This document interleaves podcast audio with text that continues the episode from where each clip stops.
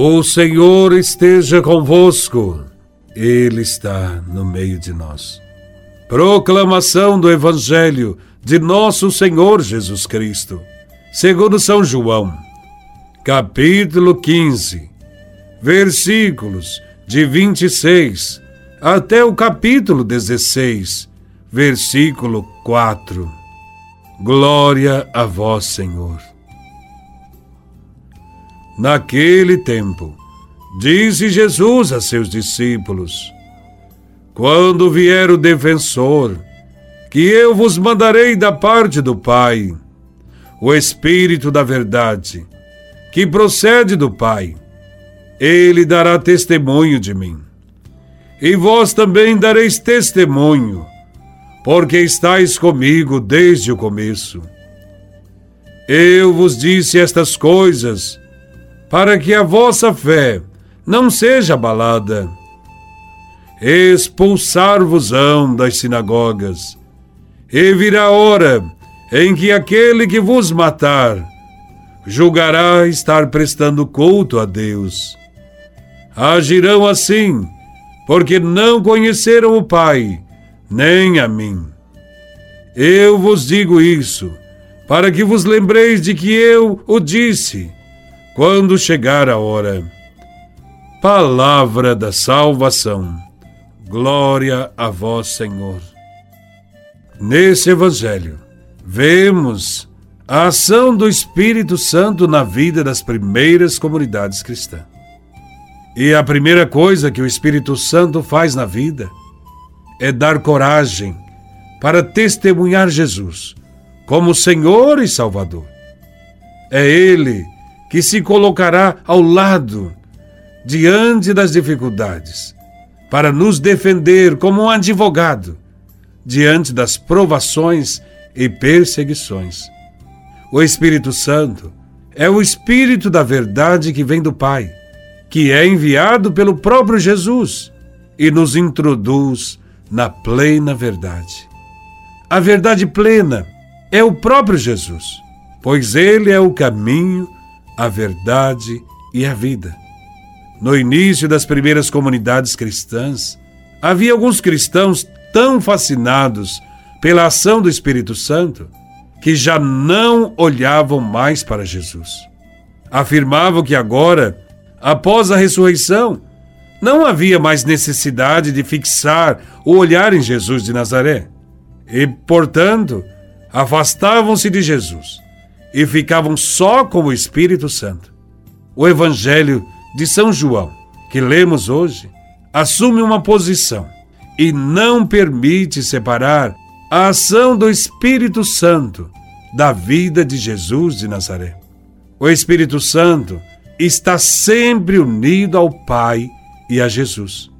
É o Espírito de Jesus que o Pai nos manda, aquele mesmo Espírito que Jesus nos conquistou com sua morte e ressurreição. E nós, recebendo esse mesmo Espírito no batismo, devemos dar testemunho de Jesus. Jamais devemos esquecer que, exatamente nas vésperas da sua morte, quando Jesus estava dando a vida por todos nós, ele nos prometeu o seu Espírito.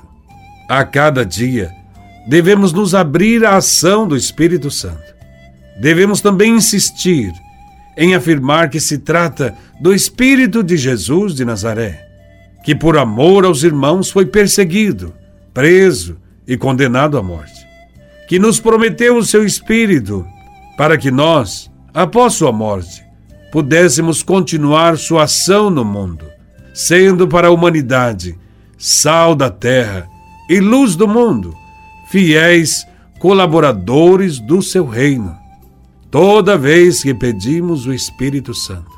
Ele nos fortalecerá para que tenhamos sempre mais coragem de levar adiante o reino de Deus. O Evangelho nos lembra também que a fidelidade a Jesus vai trazer dificuldades. Os discípulos serão excluídos das sinagogas, serão condenados à morte e de fato isso aconteceu com os discípulos, com os apóstolos. Com eles, aconteceu a mesma coisa que aconteceu com Jesus.